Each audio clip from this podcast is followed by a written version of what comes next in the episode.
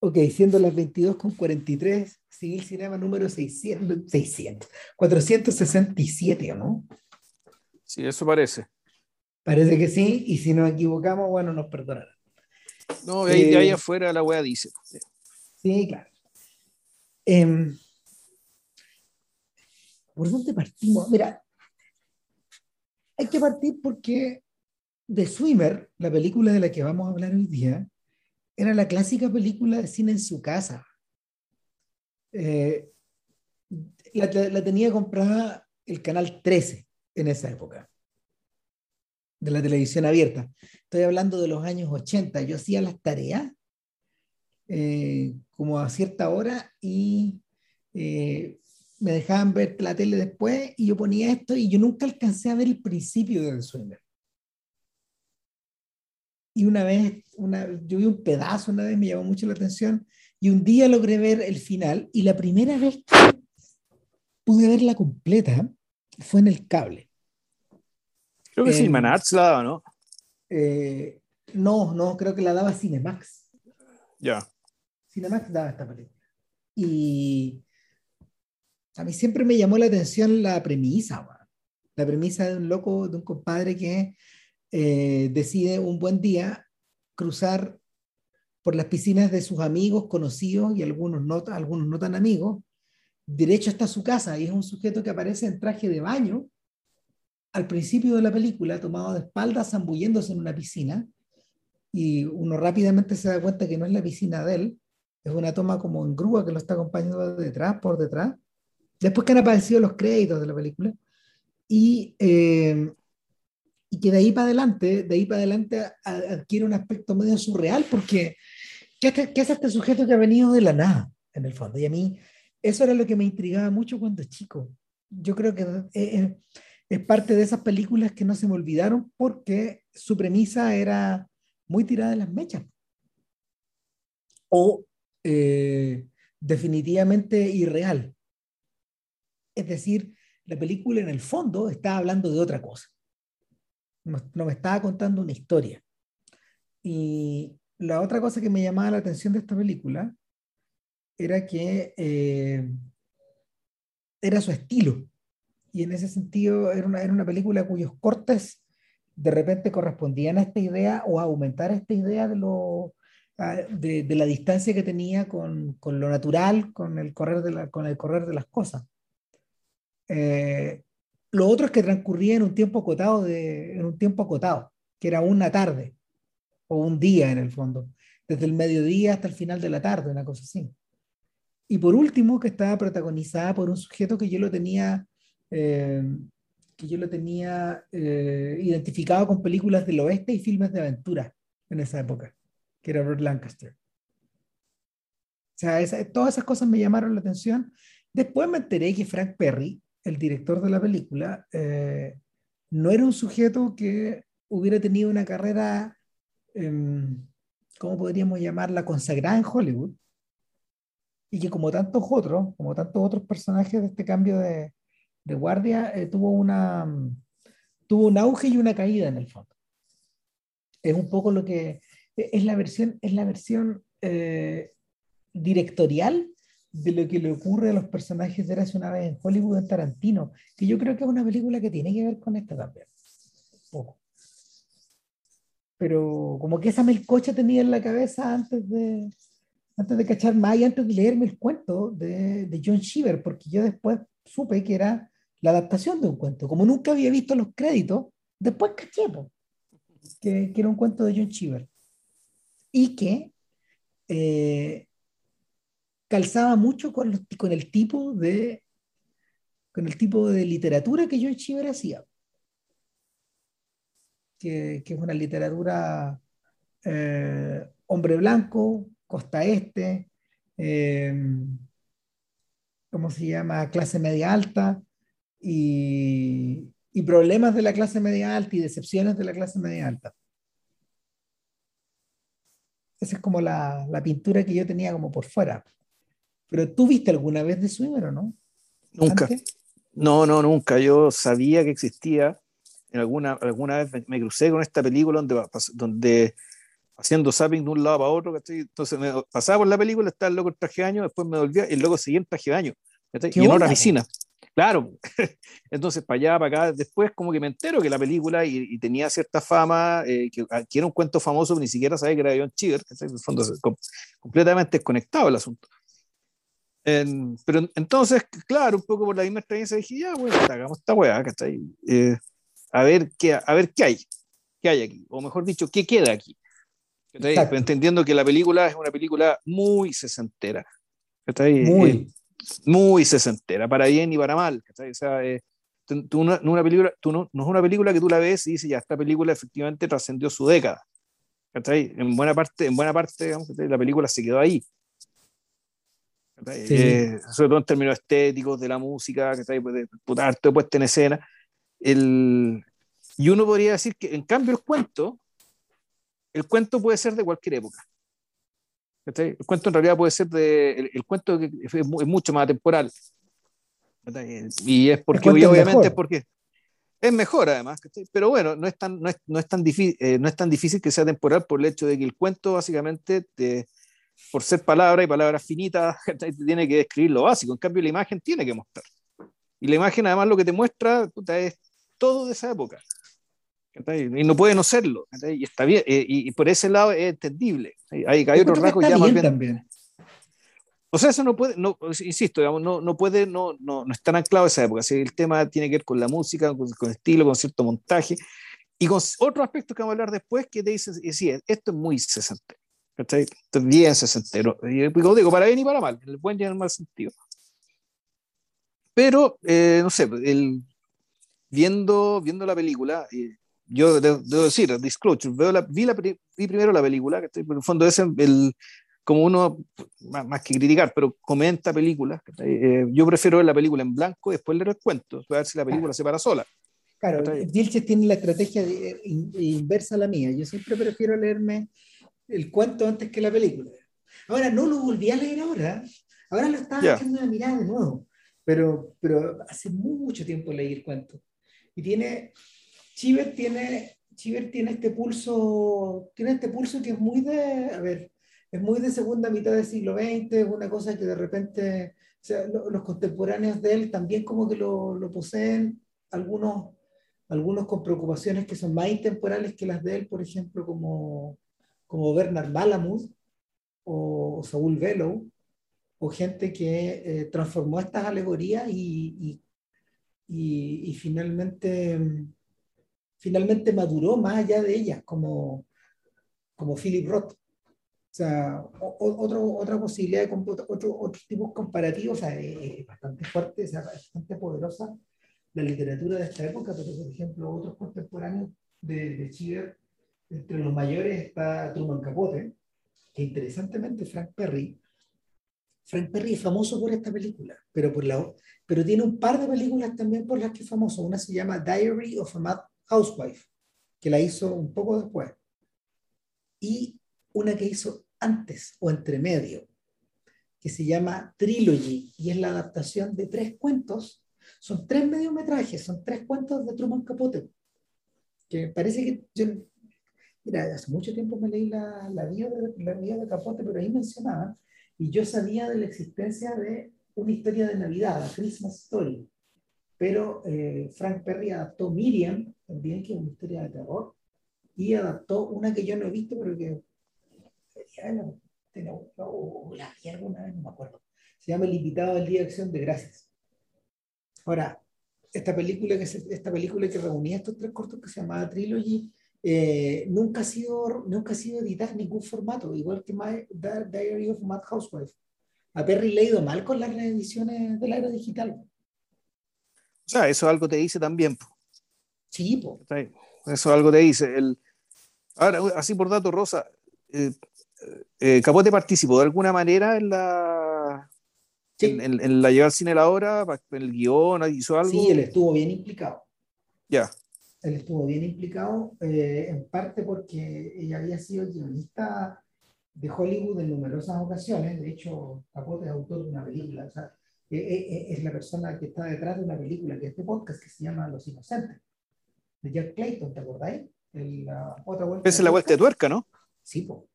Ya. Sí, esa, esa parte de podcast es buena. Es buena esa versión yeah. con Deborah Carr. Sí, sí, no, sí la vi.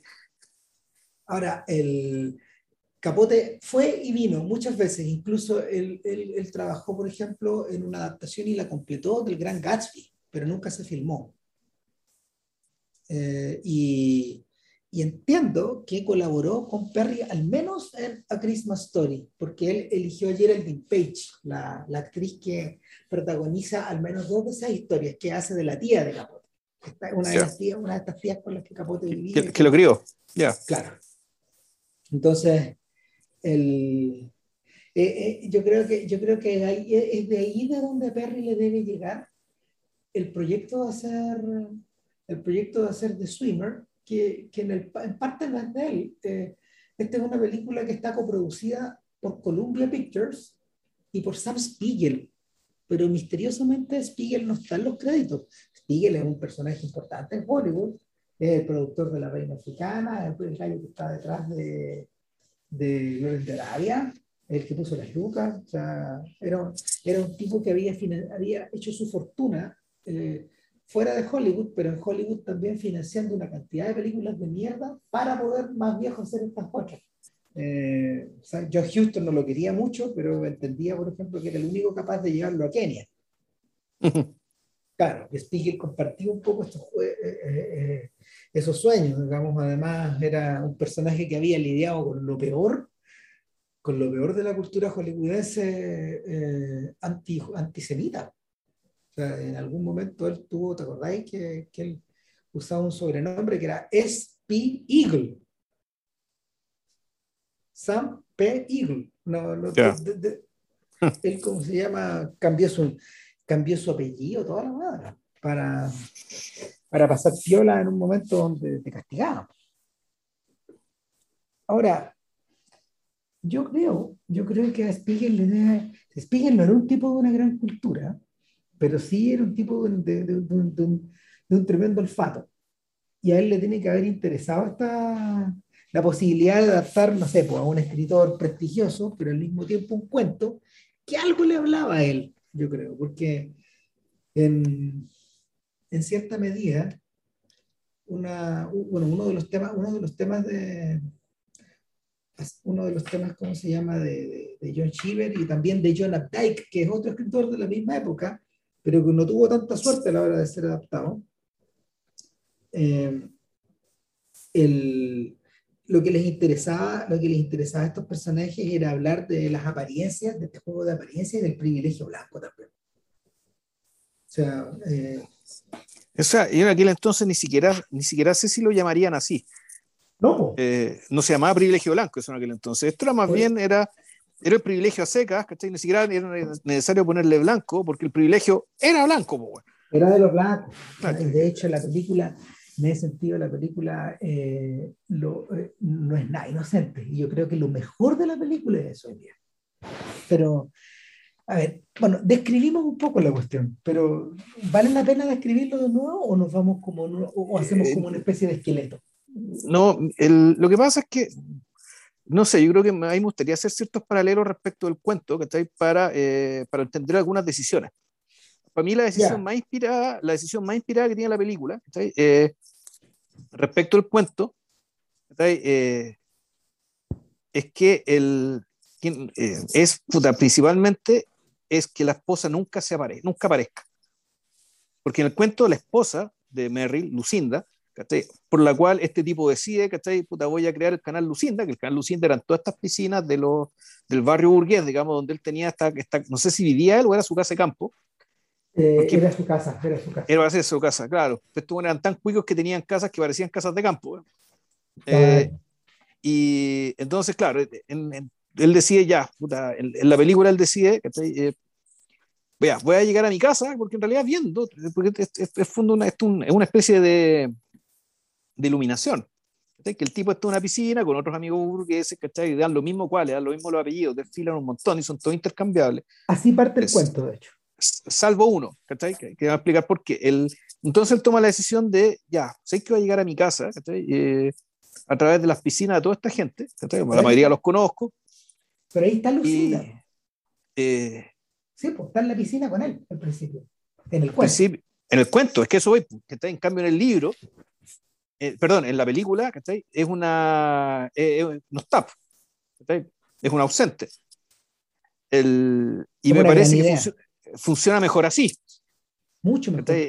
Funciona mucho mejor así, dado digamos, lo, que, lo que va a ocurrir después. Entonces, claro, esta cosa toma la forma de. Y, bueno, y la película además te permite, eh, permite cierta, cierta implicancia a partir del lenguaje visual que el libro no, se, no, no necesariamente sugiere. Por ejemplo, eh, nuestro amigo Ned Merrill, que así se llama, Edward Merrill, todo el mundo lo conoce como Neddy, Neddy Merrill, eh, Eduarditi, Lalito, ese es como el equivalente, digamos, que eh, eh, puta, sale el agua que como si fuera, claro, un, un, ser recién concebido en la película, un inocente. Y así, así parte la película, él saliendo del agua como un, como, un ser que, que, sale a la vida, ¿cachai? Pero paradójicamente, y al mismo tiempo... los gringos llaman a eso, claro, una especie de ser mercurial, es decir, eh, alguien que en el fondo refulge, y la, la, película lo muestra así. Claro, y, y, él, y, él, nace, él nace con la luz, nace con el día, nace con la primavera. y sin embargo, claro, en la película nos damos cuenta que es un ser muy querido, muy atractivo, ¿cachai? Y que, eh, eh, pero que ya es un hombre mayor, o sea, un hombre maduro, un hombre que ya tiene hijos grandes, por ejemplo. ¿Ya? Eh, y sin embargo, bueno, en la película no aparece su esposa. Y entonces, aparte de ser un ser adánico, él tiene que volver a casa de su esposa y por lo tanto, aquí lo que tenemos acá tenemos la Odisea. ¿Ya? Exacto. para empezar, el regreso, damos el regreso a casa, ¿cachai? Y pensando en, en, un, en una ella, ¿cachai? Que no está. Lo, lo, extraordinario del cuento de, lo extraordinario del cuento de, de, de es que eso lo implica. ¿cachai? Y lo implica con un lenguaje que, sin ser ampuloso, le otorga a, le otorga a, a Neddy eh, esta suerte de epifanía, esta, esta, esta idea. Claro, y, pero es interesante ver que, porque aparte que te lo... Idea épica. Y te caracteriza, pero esa idea es una idea que está en la cabeza, está en la cabeza de él. Sí, eso, a eso iba. No, Esa es que en el fondo no, es, no está necesariamente en la prosa, sino que está, deja muy claro que esto es por, dada por la, la, la, personalidad del sujeto, digamos, que era, era dado a, puta, aparentemente a significar la vida y las cosas, las tonteras que le pasaban, digamos, que dándole un, un, tono de relato mayor. Ahora, yo, yo creo que ese otro es un tremendo acierto el cuento, porque, porque en el fondo le, le traspasa la, que traspasa la responsabilidad de la épica esta al personaje. El personaje es el que tiene esa idea de que él es un ente épico o de que él va a realizar algo épico. Claro, que un héroe. Claro, que es un héroe. Y, y en ese sentido, el, el cuento de alguna forma va a emplea, emplea una buena parte de su, de su transcurrir en caracterizar esto, más que en narrar los episodios. Hay episodios, pero, pero finalmente... es una sucesión de encuentros. Claro, y una sucesión de encuentros que donde eh, los encuentros realmente importantes no, no son muchos.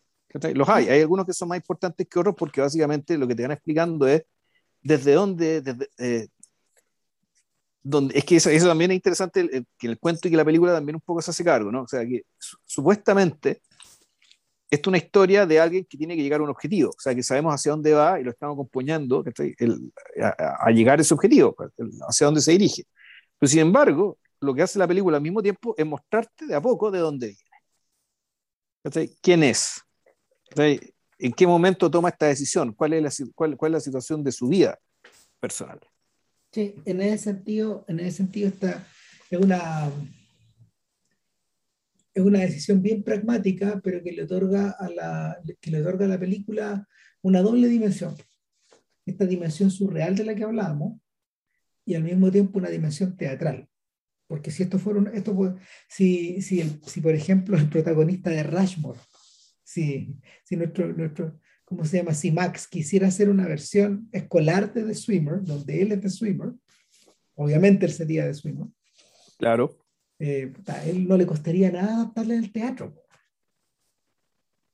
O sea, y recrear estas piscinas con celofanes y cosas así. O sea, los, encuentros, los, los encuentros, eh, en los encuentros, Neddy va eh, pronunciando palabras literales sacadas del cuento, pero que están integradas de alguna forma a los diálogos. Pero estos diálogos, estos diálogos nunca son totalmente expositivos, sino que básicamente son, como bien decía JP, son, son instantes donde eh, se, produce, se produce el encuentro con estos vecinos o con estos amigos, lo, lo, reciben con mucho cariño y llega un punto en que los amigos se miran y dicen, bueno, ¿y esto qué está haciendo acá en el fondo? Neddy, ¿por qué no estuviste todo este tiempo? Bueno, es que, ¿y dónde, dónde está tu señora? ¿Dónde están las chicas? Oh, está jugando tenis en la casa. ¿En serio? ¿No quieres que te llevemos en auto? No, por ningún motivo, bueno, ese tipo de cosas. Claro. Sí, el, Dale, dale. Dale. No, dale no. No, que, que como te decía, eso lleva a que algunos, por ejemplo, algunos, algunos episodios, probablemente los más importantes, adquieran una suerte de característica teatral y que nuestro net de alguna forma se integre, un, se integre una tradición teatral de la posguerra que los gringos tenían más o menos bien calada desde los días de, desde los días, ¿cómo se llama?, del, de la muerte del vendedor viajero. O sea, eh, Ned, es un, Ned es un personaje que está inserto en ese milieu, en el milieu de Willy Loman, de la, de la autoridad masculina que de alguna forma o está mancillada, o está desafiada, o está caída. Y, uno se empieza a dar cuenta más o menos rápido de eso, de que este personaje, de que este personaje eh, de que el traje de baño de este personaje y el bronceado de este sujeto y las marcas de su cara y todo eso vienen a ser un poco el traje, el, sombrero, el, el, auto y el maletín de Willy Loman. Tan relacionados. Eh, eh, hay una, hay una suerte como de línea de línea directa entre, en, en, último término, entre un personaje como Loman, él y alguien como Don Draper, por ejemplo. De hecho, Batman es una conexión evidente con The Swimmer. y si no, y si en algún momento, y si en algún momento Don Draper no vio The Swimmer, me extrañaría que no lo hubiera visto, digamos. En el fondo, algún día iba a llegar a la película y se iba a haber identificado. O sea, sí, pero no. En el sentido de que en realidad, claro, la, tragedia de, de Ned Merrill va en realidad por otro llado por lo que uno entiende, digamos, lo que la, lo que la película te va contando, lo que te va contando, la película necesita contarlo. En cambio, el libro creo que en, en sentido es mucho más sutil, es mucho más enigmático, en términos respecto, bueno, eh, ¿de dónde viene? Eh, de, de, dónde, ¿De viene este, este, este nadador? Y, cuál es la situación real de su vida para que esté comportándose de esa manera? Entonces, aquí en el fondo esto es una... Uno, mira, aquí la, gente se inventa, muchas veces inventa relatos que para básicamente no hacerle frente a las tragedias. ¿Ya? El, claramente aquí lo que tenemos es un, lo que está haciendo Ned Merrill, Bart Lancaster, supuestamente está haciendo eso, ¿cachai? Pero no tanto la película, pero sí el libro, el libro también es un mecanismo para eso. Porque el fondo el mecanismo que el, mecanismo del cuento en realidad nunca decirte verdaderamente cuál es la tragedia. El, cuento te la sugiere, eh, como básicamente que la rodea, te permite mirarla de distintos lados, pero nunca tú sabes realmente qué es, qué es lo que pasa. Y por eso la, muchas conversaciones que en la película son súper explícitas, como por ejemplo la conversación con la amante, que es de, las uno de, los, uno de los últimos episodios, y que son muy explícitas en términos del tipo de relación que tenían. En el cuento, en cambio, eh, eh, la, la, liquidan, eh, la liquidan con, con, una, con una economía tremenda. Y dando a entender con muy pocas líneas todo aquello que en la película se hacía necesario hacer explícito. En ese sentido, el, yo creo que el, la película está un poco inflada. Tal vez puede haber sido algo más, algo más breve, algo más sucinto. Pero me imagino que también parten del supuesto de que el, el público del cine es un público menos sofisticado que de la literatura. Por lo tanto, hay que, hay que mostrarle, explicarle las cosas con pera y manzana. La, la idea no dejar mucho, la, la idea no dejar mucho al, al, a la ambigüedad, digamos, sino básicamente eh, despertar, las, despertar las emociones que se, por las que supuestamente la gente, eh, supuestamente la gente paga la entrada. O sea, esencialmente eh, mostrar a Doctor y el físico de Doctor y el garbo de Doctor, en este caso. No es casual, no es casual que además sea esta persona. Eh, Lancaster es un actor bien particular en la historia de Hollywood. ¿Él eh, produjo la película o no? Sí. Él puso plata para estrella. Sí, claro que sí. Es que, es, que, es que ahí radica lo interesante. Lo que pasa es que Lancaster, como te decía, es bien particular. Es igual de particular que Kirk Douglas. Son actores que llegaron a tener un poder suficientemente eh, suficientemente consolidado en su medio como para, por ejemplo, eh, comprar obras, producir obras, etc. Algo que a Cary Grant, a James Stewart, a Gary Cooper nunca les interesó. Ellos nunca fueron productores de sus películas. En cambio, Lancaster y Douglas sí no solo de películas que ellos protagonizaron juntos, generando una suerte de, dúo eh, bien lucrativo, pero, eh, no sé, pues, sin, ellos, por ejemplo, Sed de Vivir no existiría. O eh, Atrapado sin salida de Milos Forman, como lo comentamos en el podcast que hicimos de la película, tampoco existiría. Porque Douglas vio la obra, quiso protagonizar la obra, adaptó la obra para el teatro, pero cuando quiso hacerla en el cine, él ya estaba pasado en la edad. Y, se la, y, le, y, le, y le regaló los derechos a Michael Douglas, a, a, su hijo, para ver qué hacían con él, qué hacían con la película. Y demoraron varios años más, digamos, pero, pero claro, sin, sin, sin, sin esa intuición no resulta. Y, y en el, caso, en el caso de Lancaster, eso se manifestó en numerosas películas a lo largo del tiempo que fueron que fueron de alguna manera marcando su mito actoral. Pues. O sea, eh, Lancaster era un sujeto particularmente, a ver, era un tipo que había, un tipo que había venido desde el cine de aventura, porque en el fondo él era un atleta, él era un atleta con entrenamiento de atleta, y que tiene varias películas en torno a eso, por ejemplo, no sé, yo me acuerdo de haber visto un, un filme sobre, sobre la vida de Jim Thorpe. Yo vi esa weá también. Buena, es buena. Ahora que me acuerdo. Hace muchos años, sí, pero sí. Claro, y, y Lancaster era un tipo, eh, Lancaster era un tipo particular porque en realidad a los gringos no les interesaba ver la película de un personaje que perdió, pues, ¿cachai? Thorpe es un personaje, Thorpe era un personaje tan particular como Apache, otra película que produjo Lancaster de joven, donde él hacía de un, donde él hacía de un, de un ¿cómo se llama?, de un nativo americano. Y era un personaje que de alguna manera era un antihéroe. Entonces tú decís, ¿de dónde viene esto? Está más a la izquierda que estos otros, igual que Kirk Douglas, por cierto que sí, pero al mismo tiempo eh, está negociando en un medio donde tenéis que, donde tenéis que pegar tus braceadas de forma que, de forma que tu personalidad se despliegue. Lancaster era un notorio manipulador de gente. ¿eh? no era una buena persona, man. Era bien culiado a su weá. Eh, poseía un ego desbordado. Y las biografías que se han publicado de él eh, atinan en que, claro, que era una especie como de, de tiburón. Si, si, si, se parecía a alguien, curiosamente, se parecía a personajes que él protagonizó después. Po. Uno de ellos es J.J. Hunsaker, el personaje del dulce sabor del éxito, de Sweet Smell of Success. Ah, ese concha, es una película de podcast también.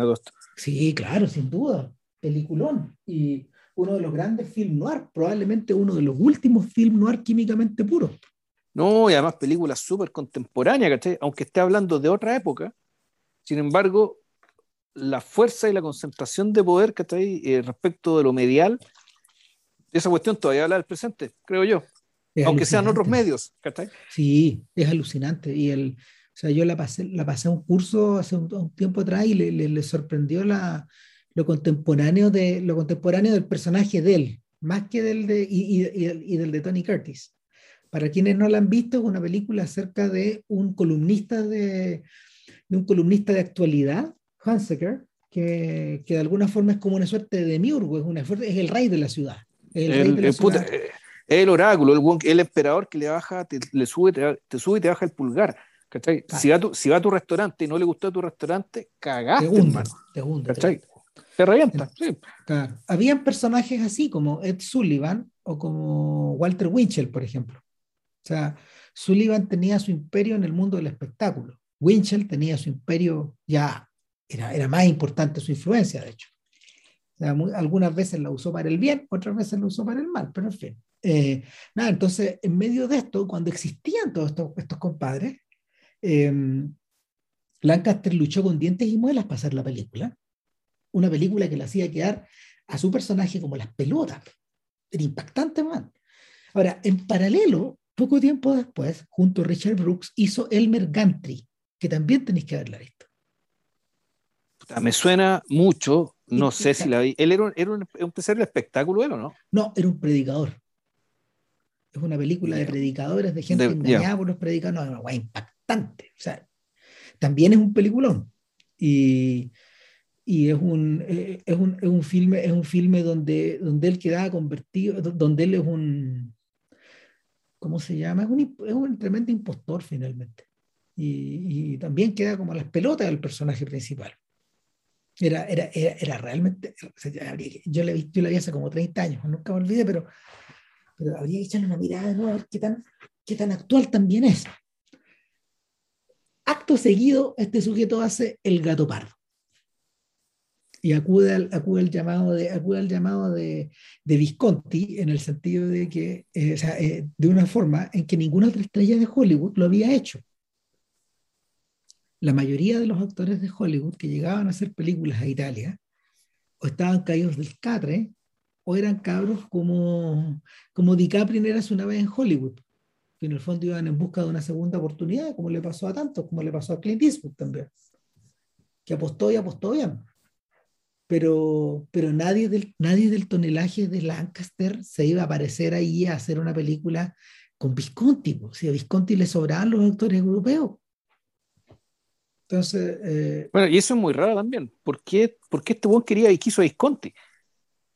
Porque seguramente había visto Rocco y había visto las anteriores. Entonces, no es un personaje cualquiera. ¿Qué Rocco? Rocco y sus hermanos. No, eh, eh, a ver, es que ahí, ahí la duda es fue, eh, fue Lancaster el que dijo, ¿sabéis que yo quiero ser... ¿Cómo, ¿Cómo, que se enteró? ¿O, no, o, o, lo escogió o lo escogió Visconti? Hizo la movida para hacer, ¿sabéis que puta, consíganme este weón? Ah, miremos. En el fondo, yo... ¿quién, ¿quién, toma la decisión de decir, ¿cachai? Eh, ya, o yo quiero estar en esta película, o Visconti dice, ¿sabéis que ninguno de los europeos que me sirve para el Conde Salina me interesa Bar Lancaster, con nombre y apellido, ¿cachai? Y, y... Es que ese es el misterio. Nadie, nadie había hecho una de estas así. Eh, esto es 10 años antes de que a De Niro se le ocurra cruzar el Atlántico para hacer Novecento con Bertolucci. Y si lo hace, lo hace por la razón, por esta misma razón. Ojo, en la que, en la que también actúa Lancaster. Sí, pues. Sí, también, pues sí, se, se, transformó, Lancaster se transformó en una especie como de, de personaje, de personaje frecuente de, estos, de estas producciones. Eh, a ver, miremos. Claro, dice que, claro, la producción, acá, acá dice que la producción era tan grande que, que Visconti, Visconti de inmediato dijo, consíganse un huevón al otro lado, porque si no, no salimos. Entonces, los candidatos... O sea, necesitamos, necesitamos que esta hueá sea en Estados Unidos, eso es lo que estaba diciendo... Claro, dice, los candidatos eran... Eh, los productores recomendaron que fuera o Gregory Peck, o Anthony Quinn, o Spencer Tracy, o Bert Lancaster. Ya. Yeah. Uno de esos cuatro. Y eh, finalmente eligieron a Bert Lancaster sin avisarle a Visconti. Chuta, ya. Yeah. Sí. Y, y cómo se llama, pero se volvieron muy amigos. El Visconti, Visconti, de, de, de, a ver, de, de El Gato Pardo hay una versión que se llama The Leopard, que es más corta y que fue editada por el joven Sidney Pollack. Y él rehizo eh, él hizo la dirección de los diálogos también al, al inglés. Y no me acuerdo si eso está en la versión de Criterion, parece que sí. Porque ahí, ahí eh, Lancaster creo que se interpreta a sí mismo. Mm. Y parece que de ahí fue que Lancaster conoció a Pollack y Pollack cumplió una, una labor en The Swimmer. Cuando, cuando Perry terminó la fotografía principal de la película, eh, la relación con Lancaster se, había, se habría agrietado y Lancaster lo despide y, tiene, y Pollack tiene que volver y filmar diversas escenas como de como de ¿cómo se llama? diversas secuencias que unen escenas más grandes y al menos volver a filmar un par de escenas grandes, entre ellas la del amante y que entiendo que en el Blu-ray viene la versión original con Barbara Loden, quien por entonces era la esposa de Elia Kazan. La segunda esposa de Elia Kazan. Ya. Eh, un poco antes que dirigiera Wanda, esta película que también es de podcast. Entonces, el, el asunto es que, claro, el asunto es que Pollack, el Pollack terminó. Pollack terminó de Swimmer tal como la conocemos. Pero no está acreditado, que yo recuerdo. No, no, no está acreditado. Ni siquiera tiene un cargo esto de, de no sé, pues, consultor de guion o productor ejecutivo, que por, lo que tengo entendido hay ciertos hay ciertas acreditaciones estándar que cuando se produce este tipo de casos, pero parece que entonces no la había, pero que no figura en la lista. No. Bueno, entonces, en la raya para la suma, el, el personaje, el personaje, este personaje de, este personaje de macho alfa que, que, había ido interpretando Lancaster de forma paulatina, eh, con J.J. Hunsaker, con Elmer Gantry, con el príncipe Salina y, con, y, finalmente, con, y finalmente con Ned, eh, hace sentido. Y, y es un personaje, es un personaje que, claro, tal como tú habías dicho al principio, no es, eh, hoy día podemos hablar de privilegio blanco, pero para lo, que, lo que estábamos viendo ahí, en el fondo era un personaje que es un personaje masculino que está, que está caído, que está eh, eh, el, este odiseo, este odiseo bien hecho pelota de antes y no sabemos por qué. No sabemos por qué. Probablemente pasó algo muy grave. O, en realidad la película te sugiere muchas cosas. En realidad es, es una especie de bacle familiar multidimensional. Y, y, de una, y una gran crueldad, muy, eh, muy explícito, ¿cachai? Sobre todo por el diálogo, que el, aquí no vamos a mostrar la película en orden, que si bien, porque además la película, respecto del libro, la película toma la decisión de, de ser absolutamente gradual. Y donde la, la, concepto, la progresión, o mejor dicho, la degradación de Ned Merrill, eh, es de va de mal en peor, de mal en peor, de mal en peor, de mal en peor, cosa que el cuento no necesita hacerlo, no se toma esa molestia. En cambio, el, el, el, guion de la, el, guion de la película te, te, hace esto una especie de un vía crucis, ¿cachai? descendente, donde este viaje de Ulises en realidad es un descenso al infierno. Si es que no, la realización de que en realidad todo esto podría ser un infierno. Desde el principio, incluso. Una especie de, claro, una especie de, de, de castigo una, una especie de, de, que esta secuencia es de por sí un castigo, y que lo único que falta para ser derechamente infernal es la recurrencia. El, el, sugerirte el paso para que esto se pueda, se pueda volver a repetir ad infinitum, para siempre. Pero la, la, película tiene todos esos tonos a la vez. El tono de esta aventura fundacional de, de Odiseo, Esta, el, el, ¿cómo se llama esto? La, la progresión de, de, castigo infernal también. Eh, y, el, y, y, también, bueno, la, el, esto otro ya que tiene que ver con la degradación humana, la degradación de Ned y, y, y de su propia figura, aun cuando él no se da cuenta. O sea, todo esto está dado, digamos, para que nosotros nos demos cuenta. Y insisto, de manera bastante burda, cuando, tú la, cuando llega a la piscina pública, y donde trata de nadar y no puede porque está lleno de gente, y donde es sumamente maltratado por el guardia de la piscina, que, eh, que dice, ya, puta, bañes, dúchese primero, no sabe leer, eh, puta, después ya lávese las patas, weón, porque Esto fue después de la secuencia que tuvo que atravesar una carretera, imagínense, atravesar la, la, la, la Panamericana en traje de baño. Eso es más o menos lo que pasa, tanto en la película como en el cuento. Y finalmente se encuentra con gente de otra clase. Gente con la cual hacía negocio, las que le debía plata y qué sé yo, y eso no está en el libro. No. Y, y la película también. De hecho, en el cuento eso está empezando en la mitad. Claro. Está desplazado. Yo creo que inteligentemente dejaron eso para el final en la película. Sí, es que, como te decía, es hacer más obvio el sentido de progresión, o mejor mm. dicho, de degradación. Sí, hay el... O sea, uno de, uno de los aspectos, uno de los aspectos que, que estaba presente en el cuento, eh, pero que la película hace mucho más explícito, y en parte porque la película es una la película es un entretenimiento era un entretenimiento hecho era un entretenimiento hecho para la clase media sobre todo en los años 60 era la oportunidad de salir a de, de salir de paseo pudiendo quedarte viendo televisión viendo el hechizada en la casa ¿cachai? Entonces el, lo que lo que ocurre acá es que eh, esta película empieza en la mansedumbre de la... esta película comienza en la mansedumbre de unas lomas. Eh, el personaje desciende de estas lomas a un valle, siempre atravesando las piscinas de los otros, y luego sale de este valle y se encarama después en la afuera, en la carretera, en la piscina pública, hasta llegar a su casa, hasta el, hasta el borde del condado. Son aproximadamente 16 kilómetros, más o menos los que, los que empezaba lo que él pensaba atravesar.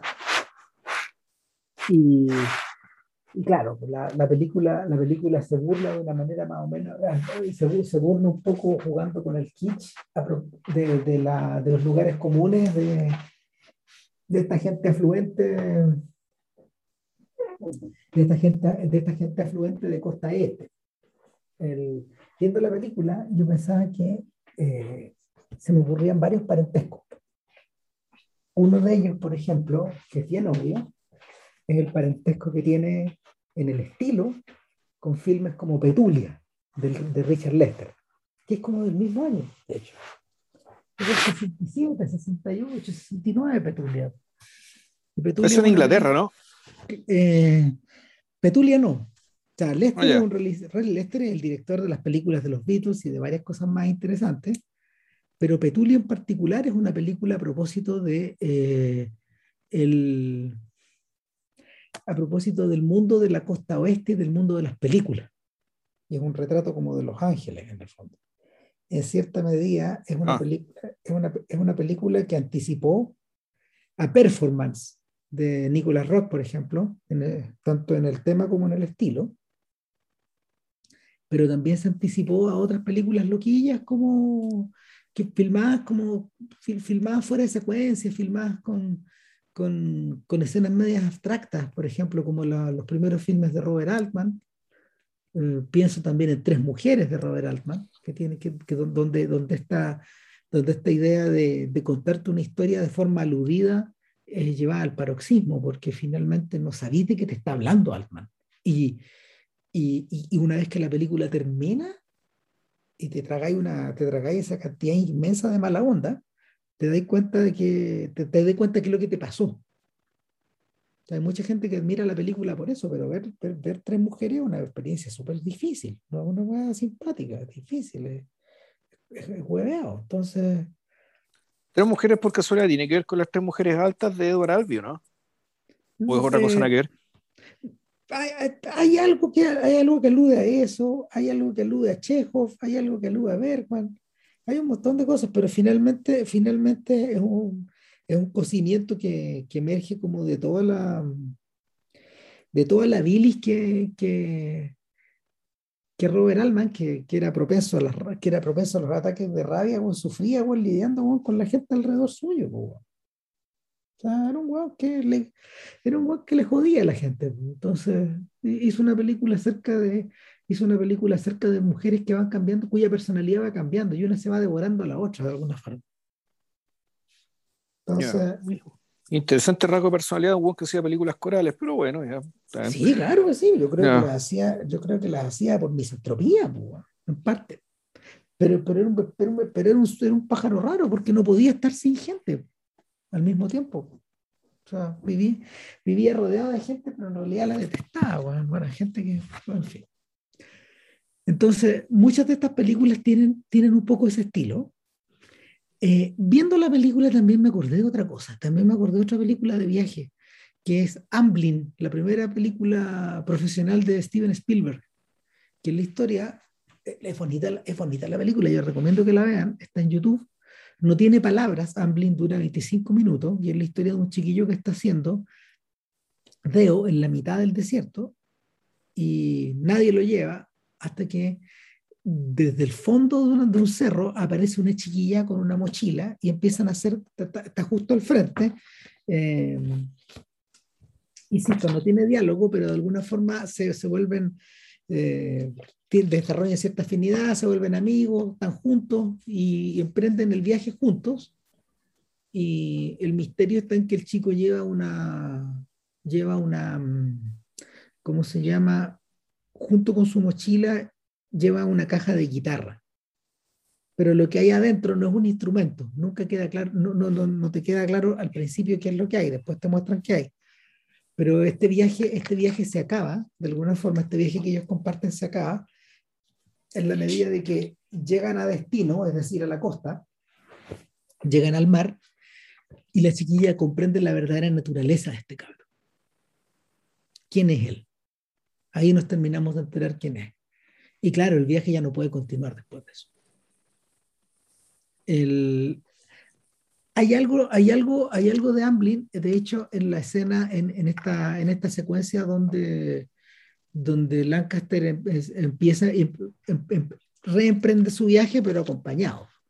o sea, recluta a alguien. Claro, recluta a alguien y, y, ese alguien es una chiquilla que desde 20 años, es una secretaria que, que, está ahí junto con su hermano y una amiga bañándose en una de las piscinas, y es una vecina del lugar, una chiquilla que alguna vez fue niñera de sus hijas. Y que, claro, siempre, siempre estuvo enamorada de él. Claro, pero eso, e, eso ella le cuenta a él después. Sí. Claro, pero no es tan después, ¿ah? o sea, en el fondo ya eh, cuando salen de la casa, salen, ya están caminando los dos y ella básicamente se sincera y le dice, uh, usted cuando, cuando era chica, bueno, usted me tenía loca. Me encantaba. Me encantaba. Usted era lo, usted, usted, ¿cómo se llama? Era el epítome de la persona grande que yo veía alrededor, a mi alrededor, bla, bla, bla, en fin. Y le, le confiesa su admiración. A un sujeto que, claro, evidentemente está presto a recibirla. Claro, y, claro, pero y el, dentro del, dentro del, del, ¿cómo se llama esto? De la estructura mítica de la película, ¿cachai? Aquí, claro, tú tenías tú tenía Dani en el paraíso, ¿cachai? En fondo tenía dos personas en traje de baño, ¿cachai? Cruzando por estas casas gigantescas, los bosques de casas gigantescas, ¿cachai? Rodeadas de, de, de privilegio, digamos, y donde la naturaleza también es privilegio. Hay que entenderlo. O sea, esta, esta naturaleza conservada es privilegio también. Entonces, esto Adán y Eva, ¿cachai? Puta, empieza, y esto no está en el cuento, ojo. no, pues, aquí la película, exacto, está, está agregado, porque la película quiere dar, aparte esta de puta, aparte de la dimensión numérica, también está esta dimensión bíblica. De, eh, de, que efectivamente este sujeto logra obtener una especie de compañía en este lugar que parece ser un paraíso. Y de hecho hay una escena que, en que ellos juegan, corren, están saltando en una, en una pirca, digamos, de, de equitación, Puta, háblame privilegio, Ya, aquí no hay caballos, sino que ellos, están, ellos saltan las vallas en traje de baño, corren, y donde también, la, donde queda también claro la, lo sesentera de la película, ¿por qué? Porque la, la fisicalidad del gesto de los actores, del, el hecho del correr, saltar, a veces en cámara lenta, qué sé yo, en el fondo este cuerpo que básicamente descubre la, esta potencialidad expresiva, ¿cachai? Es propia de esa década. ¿cachai? Respecto de, por ejemplo, lo, lo, compuestos que se ven en las películas y cómo eran las personas, las personas de los años 50, ¿cachai? en los 60 esto era, era como un hallazgo. ¿cachai? Y, y no sé, esa fisicalidad, esa fisicalidad uno la ha visto, por ejemplo, en las películas de los 20 y de principios de los 30, pero desaparece de las películas. ¿Cachai? Desaparece. con el cine sonoro, supuestamente. Eh, yo creo que desaparece, claro, desaparece en la medida de que el melodrama se apodera del, del, del, corazón de esta situación y en la medida de que la cámara se vuelve, en la medida de que la cámara se vuelve más, filma cosas más interesantes. Se vuelve, se vuelve más... eh, O sea, es más, mo- es más móvil, puede hacer seguir más movimientos. Claro, eh, de hecho, de hecho, entiendo que la escena, entiendo por ejemplo que la escena de la escena del caballo, de la carrera que hace que hace Lancaster con un caballo, por ejemplo, se la filmó alguien como Pollack. Y esta no sabría decirte, pero también tiene algo de pinta similar y, y ahí la, la forma en que está filmada, y, y es por eso, la, por eso que me voy a la conexión con Mad Men, es casi publicitaria.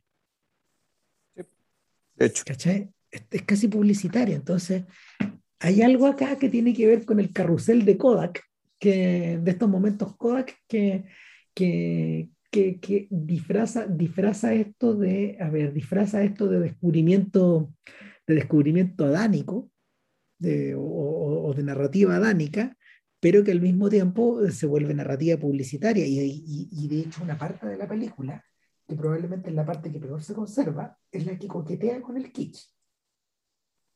Con el kitsch de esa época. O con lo que hoy día consideramos kitsch de esa época. Ese- esos tonitos medios Kodachrome que tiene, que tiene la película, es decir, donde los colores están levantados. De hecho, se nota acá que hubo un esfuerzo evidente de hacer una, una, una, eh, yo creo que ese es un plus, un esfuerzo evidente de, de- de- de corregir el color en la forma en que se podía corregir en la época, es decir, como de ir trabajando, de ir trabajando la- las temperaturas de color de algunas escenas para que se vieran más doradas, más, más brillantes, o más, más- No, es que yo- intensos, etcétera. sí, yo la impresión que tengo es que esto se corrigió para darle a la película otra progresión más que la progresión de las estaciones del año. Sí. Para ir desde la primavera, ¿cachai? primavera más bien verano, ¿cachai? porque el, el- el verano ya estamos hablando de la madurez de un hombre maduro, verano, otoño, invierno. Y eso se ve, y creo en parte por la luz y en parte por el, el mismo maquillaje de Lancaster. ¿cachai? Eso- eso- eso- esos dos recursos combinados te permiten darle eh, visualmente la sensación de, eh, puta, de- del fondo de, de un año que se acaba, digamos, ¿cachai? en el invierno, naturalmente. Eh, refiriéndonos a la trayectoria de Ned Merrick. Claro, también, también hay otra progresión, que es la progresión de las casas. Y es que vamos desde casas que en el fondo va- vamos, vamos aumentando, vamos aumentando los tamaños de casa hasta un punto en que ya llegan, ya, ya empiezan a aparecer las mansiones y los Rolls Royce y, y, y, la, y las piscinas casi, las piscinas semiolímpicas. Eh, en, en, en algunos casos, o sea, hay- básicamente cuando llegamos a ese punto hay tres. Y, estos tres encuentros son interesantes, eh, pero también, también, tam- pues, a ver, son interesantes, son interesantes más en el papel que en la puesta en escena, de hecho, porque yo creo que son los momentos más débiles de la película al final. Eh, es cuando llega a la mansión, a la mansión más grande de todas y un chofer de, la familia de los Halloran, lo que está manejando el Rolls Royce, lo lleva para adentro. Originalmente iba a ser Billy D. Williams y lo filmaron, pero lo reemplazaron. Pues una de las, esta es una de las escenas filmadas por Pollack.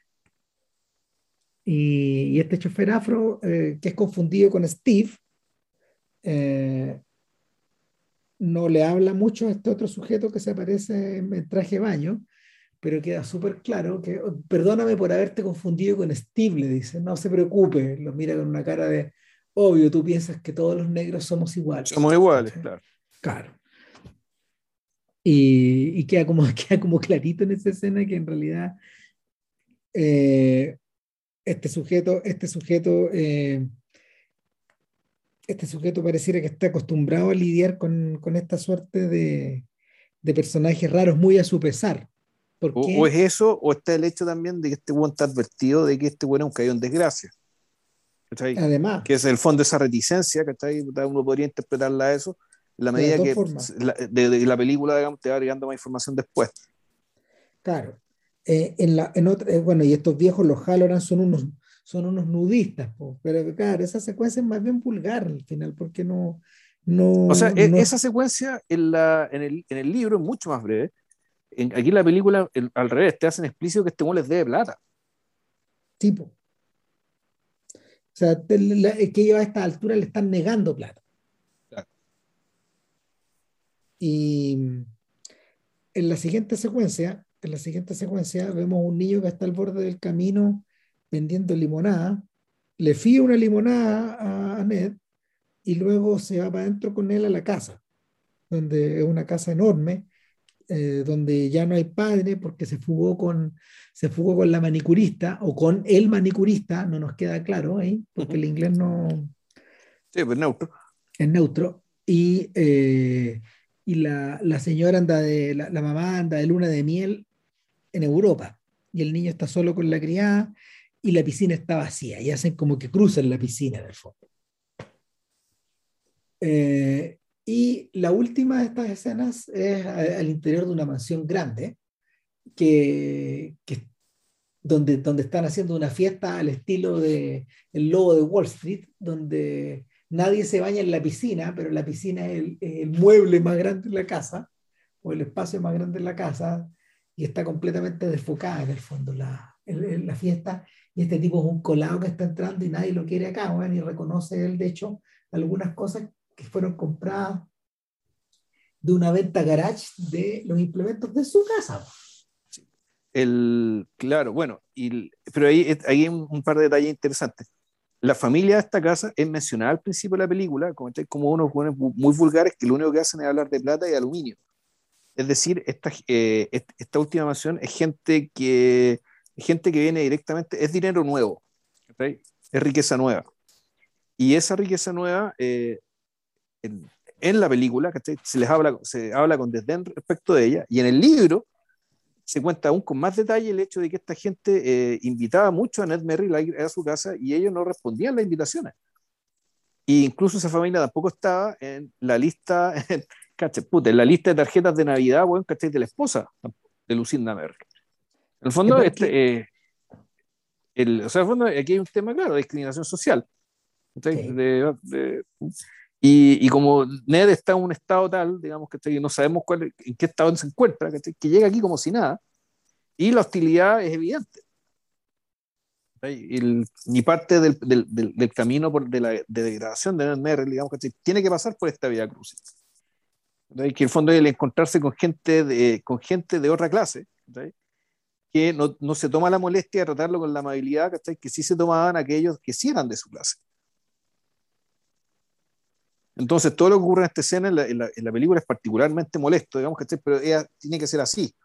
O sea, esto lo entiendo como algo muy desagradable, ¿cachai? Y, y exprofeso, ¿cachai? Completamente. Sí. Oye, y claro, no sé si te, no sé si te diste cuenta que la, la, la, la, señora que se está tomando un gin con él es Joan Rivers. En su debut eh, en el cine. Mira tú, no, no, no, no sospeché que era ella. En ese tiempo, en ese tiempo, Joan Rivers era una comediante muy joven que hacía show en Los Ángeles y en Las Vegas, pero que no había, no, no había, no, había tenido presencia alguna en las películas. Entonces, esta es su primera escena en una película. De hecho, ella se acordaba bastante, con bastante cariño, pero al mismo tiempo con algo de angustia, porque le hicieron repetir mucho la escena. Y además, eh, eh, en una de las fiestas anteriores, una donde es muy gratis, donde lo saludan con mucho cariño, uno alcanza a divisar a John Cheever. Ah, sí, mira, mira. Que está, ahí, está, ahí, metido en el medio, digamos. O sea, y eso te da otra pista de que en el fondo esta es una película que se hizo con el concurso de Cheever. Sí. Al contrario de lo que ocurre, por ejemplo, con algunos otros filmes, por ejemplo, en, en, en esa época estaban filmando eh, Goodbye Columbus, o poquito después, eh, la primera la primera adaptación al cine de, un, de, una, de una, narrativa de, de, Philip Roth, pero a Roth no le gustó mucho la adaptación y bueno, se cobró la plata, pero nunca, nunca le hizo mucha promo a la peli. Decía que lo mejor de la película era Ali McGraw. Mm. Ahora, eh, de ahí para adelante, de ahí para adelante la película, la película adopta un tono que ya efectivamente es trágico, nuestro personaje está con, está con temblores, está, está, claramente es un pez fuera del agua, anda medio cojo, eh, y, y, la escena, en realidad la escena más importante, yo creo que está frustrada esa escena, es la de la... es el encuentro con la amante. Yo también creo lo mismo Eh, o sea, para mí es esa escena y, y, la otra escena es con la... Son precisamente aquellas escenas cuando se encuentra con gente fuera de su clase, que en la piscina pública. Eh, o sea, son las escenas que deberían ser las más importantes en términos de información y en términos también de, de peso dramático, es decir, del fondo del tamaño de la caída.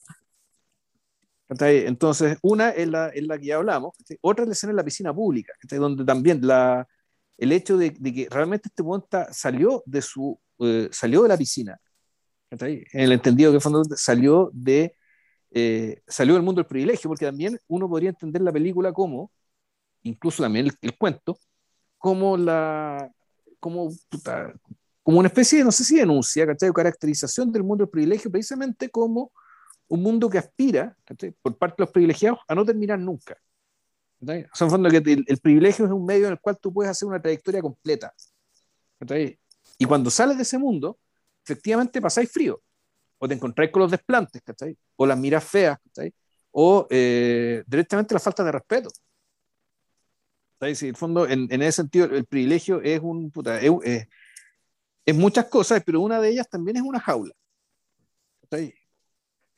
Es la, la jaula forma, en la que esta gente, en la gente se siente protegida. La forma en la que, en la que esta mujer observaba a este tipo que, que, que tuvo la...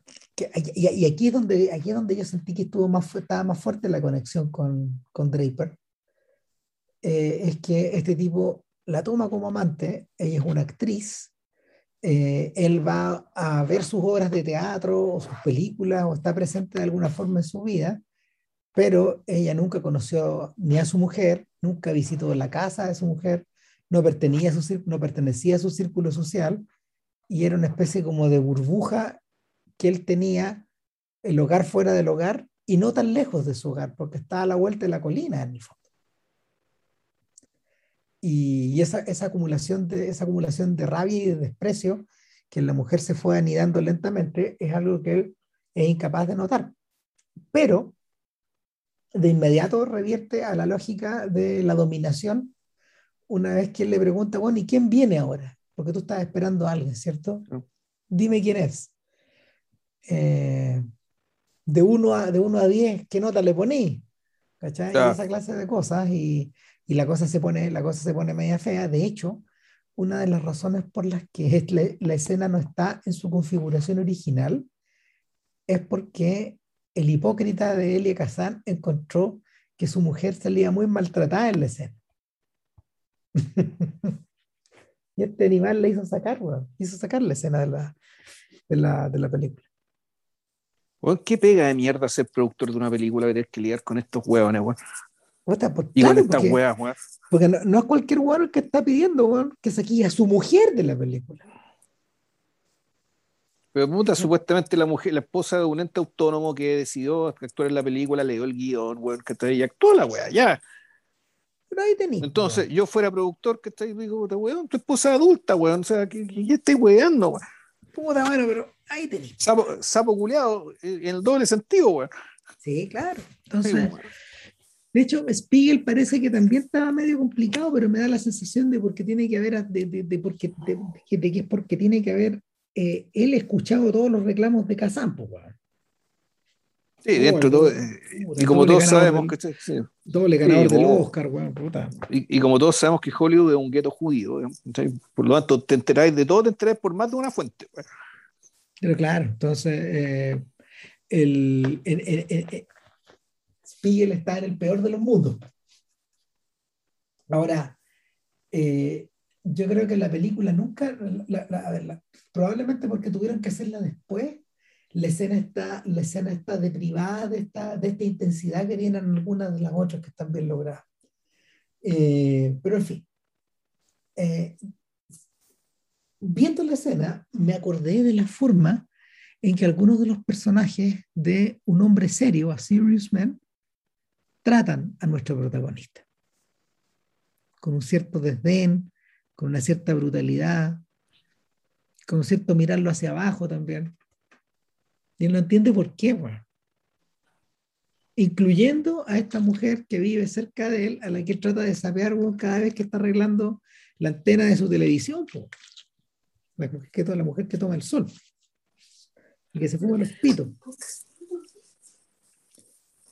Eh, y, y, doblemente interesante, pues, es una, es, una, es una película que está ambientada precisamente en esa época, pero en un lugar totalmente distinto, pues está ambientada en...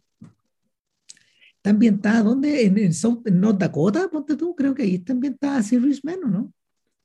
Ah, eh, yo creo que es de donde son, pero de dónde son, lo, donde, eh, sí es medio autobiográfica esto, ¿no? Sí, pues, sí, pues sí, ellos no son de Minnesota, bueno, de por ahí. Claro, del norte, po. del norte, sí. claro. Y, y, y, esta mujer está agarrando los pocos rayos de sol wow, que llegan ahí. Wow. Además que, claro, la, la, la, película está ambientada en los últimos días de clase, antes de irse al verano. Está subiendo el calor, en el fondo, en el lugar. Y uno, esos son unos años 60 que evocan a estos, pero que no tienen nada de esto. Es un mundo de clase trabajadora y de clase media, de clase media baja y de clase media. En el Midwest, jardines, sí. Eh, claro, en el Midwest, donde los jardines no, tienen, no tienen separaciones van, y los terrenos son chicos y todos van a la escuela pública y nadie vive en las colinas. Claro. Eh, eh, ese no es el mundo de ese no es el mundo de John Cheever, ese es el mundo de Raymond Carver.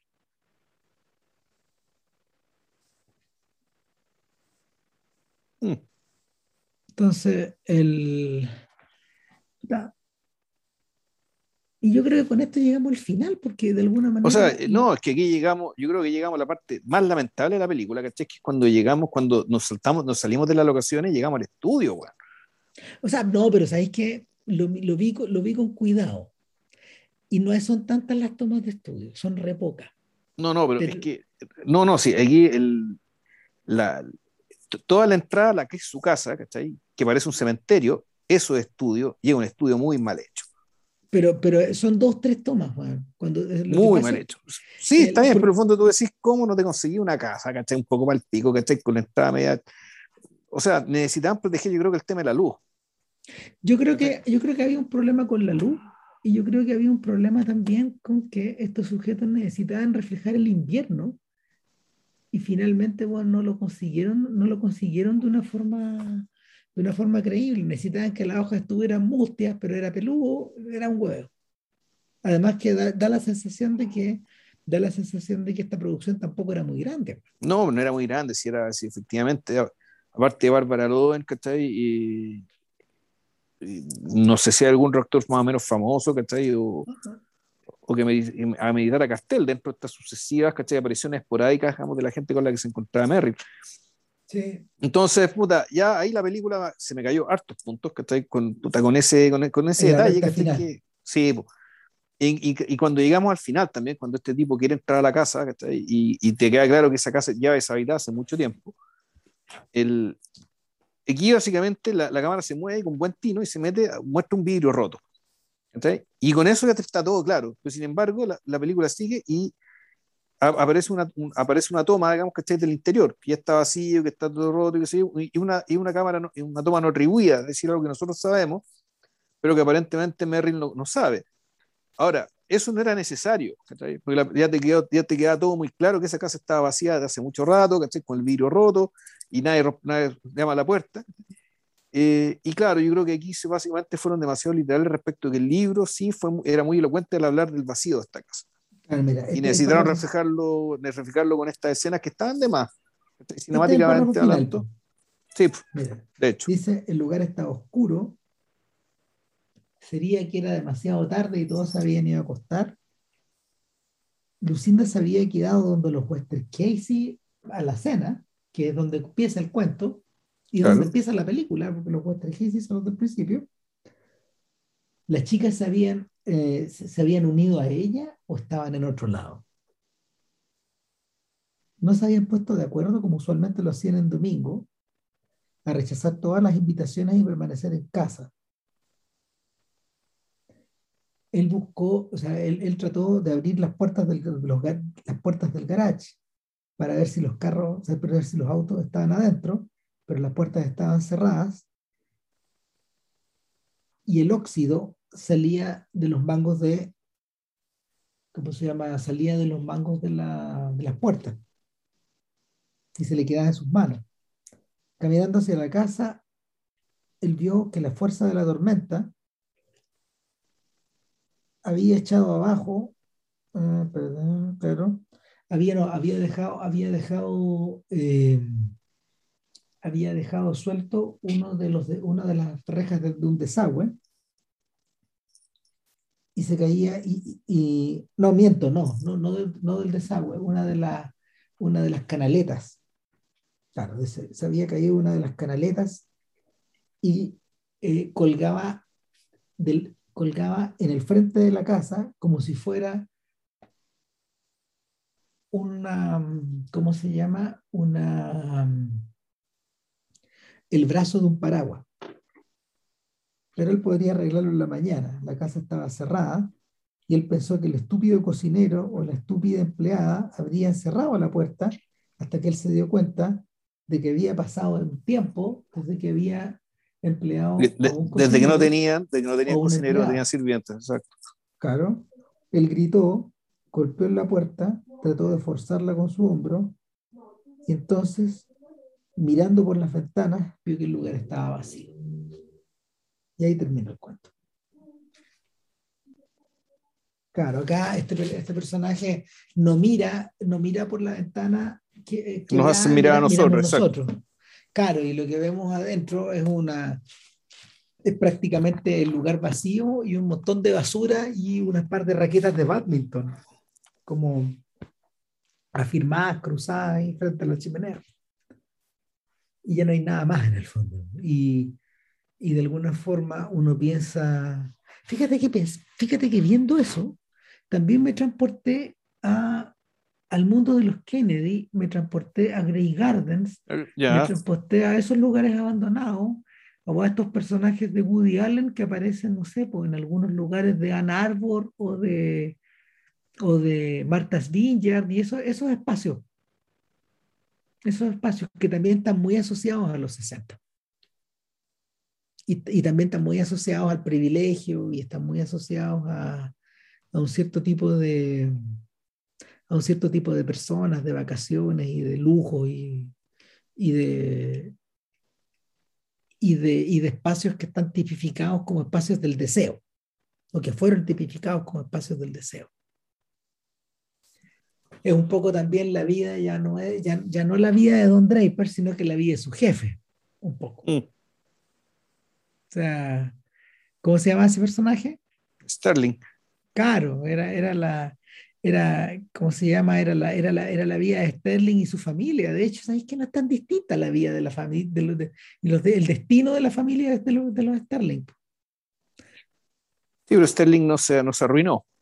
No, no se arruinó, pero porque tenía, porque tenía dinero para, para, para tirar al aire, digamos, pero su, su hija terminó en una comuna, su esposa Sí. terminó, su esposa terminó con crisis nerviosa, él mismo terminó cuestionándoselo todo, pegándose unos viajes en ácido. Sterling, en un, o sea, Sterling, Sterling con un ataque al corazón entre medio, no, Sterling, Sterling va para allá, digamos, este Sterling va para encontrar su casa cerrada un día. O tal vez no, no sé, pero, pero eso. Nada, no, sí, mira, claro, pero en el fondo, claro, pero eh, efectivamente aquí, lo- aquí hay un montón de cosas, hay un cuestionamiento al rol, al rol masculino, ¿cachai? a una generación, el, y, pero yo sobre todo creo que el palo más importante es a, a una clase, ¿cachai? a una clase Sí. completa, ¿cachai? a una clase completa y su relación con la realidad, eh, con la realidad dentro, con, con- cómo se mueven, digamos, dentro de su propio círculo, dentro de su propia jaula. ¿Cachai? En el fondo, esto también uno podría entenderlo como el- esto, esto es un perfilamiento de la jaula que vive el privilegio. ¿cachai? Y, y que la jaula, tú, y tú te das cuenta de la jaula cuando querés salir de ella. Mm. Entonces, pues, efectivamente, el sujeto quiere de cierta medida salir de su jaula con este gesto épico que tiene. Y se encuentra con lo que se encuentra. Eh, mira, muchos de los escritores de esta época visitaron esa jaula. O sea, el, en el caso de Jonah Dyke, por ejemplo, eh, una, una de las versiones eh, son las novelas de Rabbit, las novelas de Conejo. Conejo es el sobrenombre que le tenían en el colegio un personaje, a, a Rabbit Armstrong. Y, y claro, él, él cuenta en una serie de novelas, él cuenta toda la vida de Conejo, hasta que Conejo muere. ya. Eh, otro, otra, de la, ot- otra de estas historias, otra de estas historias tiene que ver cosas que pero que, pero que en, ese, en, ese sentido eh, es, a ver, es más gruesa, es más gruesa y es más cruel. Son, estas, son, son las sátiras que escribía Gore Vidal, que pertenecía a esa clase. O sea, Gore Vidal, era tan cuico que, puta, que, en realidad había dejado de vivir en Estados Unidos, vivía en Italia. Pero conocía de memoria de ida y de vuelta a esta gente porque en varios casos era pariente de ellos. Y aparecen retratados de una forma, de una forma salvaje. Ahora, él se sentía con el permiso para hacerlo. Hay gente que, hay gente que podría haberlo hecho, como tuvo Capote, y cuando lo hicieron por fin, eh, le, ocurrió, les ocurrió, le ocurrió precisamente lo de Neddy. Cuando, cuando Capote publica en Squire los textos de plegarias atendidas, esa clase que le había, que le había abierto las puertas, no hay que olvidar que este buen era amigo de Leroy Sewell, nada menos, de esta, de, esta de, de, la, Sewell es la hermana de, de Jacqueline Onassis, de Jacqueline eh, no, y le dieron, las hermanas le dieron, las hermanas Bouvier, le hicieron el vacío a este guau. Y, y, y, eso marcó, eso marcó la última de las grandes crisis de Capote al final. O sea, lo, tanto que el Juan dejó de escribir el libro tanto dejó de escribir ese libro, que iban a, que iban a hacer sus memorias, una, una, suerte como de su libro prustiano, fue a toda la chucha. Y, pero, pero claro, ahí, ahí, ahí, ahí demostró hasta qué punto el propio Capote era un psicofante, estaba alienado por esta weá. Eh, el, propio, el, propio, el propio Chiver no la sacó barata, pues Chiver murió alcohólico y, devastado un poco también por, este, por, por, por, la, por las presiones de este mundo. Eh, y eh, esto, se supo, eso se supo con detalle después cuando se publica la biografía, pero sobre todo cuando uno lee los diarios. Y yo creo que el que, el que tiene la palabra, es interesante, yo creo que el que tuvo la palabra final sobre esto fue Philip Roth otra vez, que, que, que, que hizo de la, que hizo de, de todo, esta, de, todo este caldero una suerte de resumen final eh, en Pastoral Americana, de esta novela que, que publicó a principios de los 2000, creo. American Pastoral, que está ambientada de nuevo en los, a finales de los 60 y, y cuyo protagonista es un tipo eh, muy similar a esto y cuya hija eh, se revela como una terrorista, una persona que pone, pone bombas en bancos, en colegios, en distintos lados. ¿Cachai? Y, el, y eso lo escinde de su mundo, de una vez y para siempre. Pero claro. Eh, Ahora, eh, ¿esos protagonistas, esos personajes eran judíos? La verdad es que no me acuerdo, creo que no. No, porque Sweet Lebov parece que se llama el personaje, ¿verdad?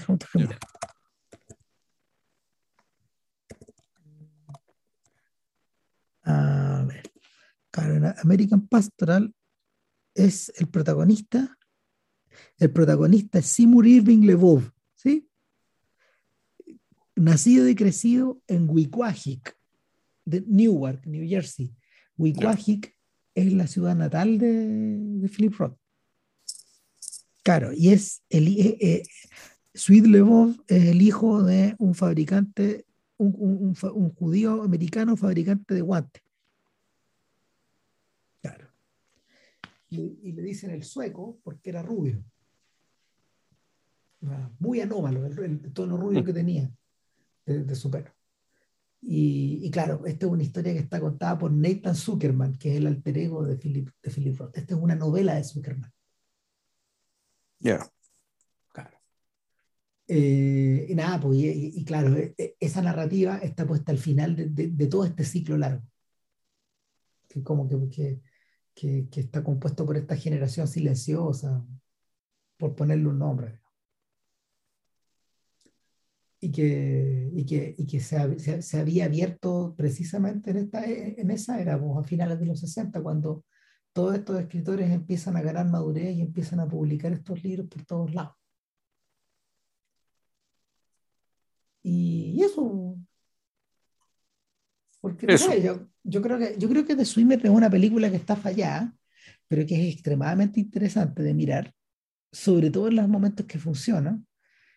Y, y por esta premisa tan rara que, ah, que me faltaba agregar esto también, pues, la verdad que lo hemos comentado antes, que en realidad el último rasgo de parentesco que tiene esta película con, con otros filmes de su época o otras producciones televisivas es el de esta dimensión eh, o de esta, de esta estructura como de cuento, eh, de cuento fantástico que tiene también.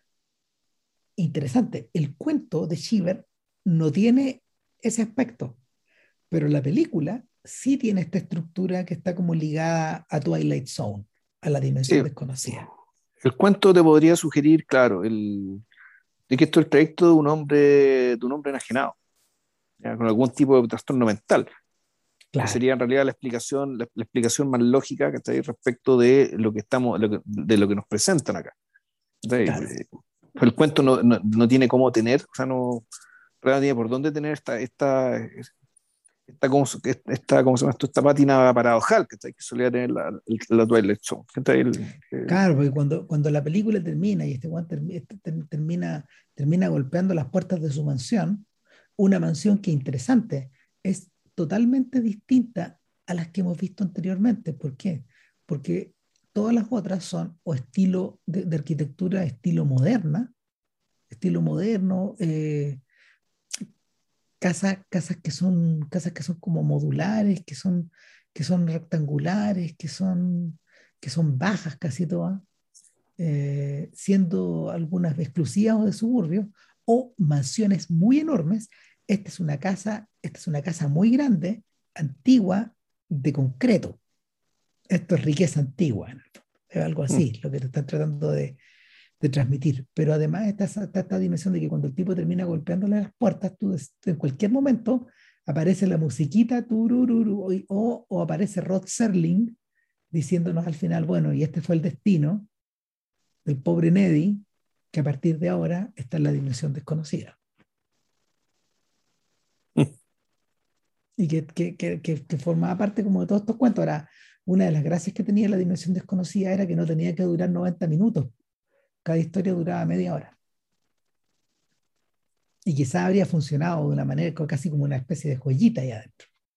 Sí, sí yo creo que la película, a la película le sobra material, o sea, esto se puede contar mucho más breve. Se puede haber contado en 40 minutos. Mm, tranquilamente. Eso, leas el cuento, vean la película.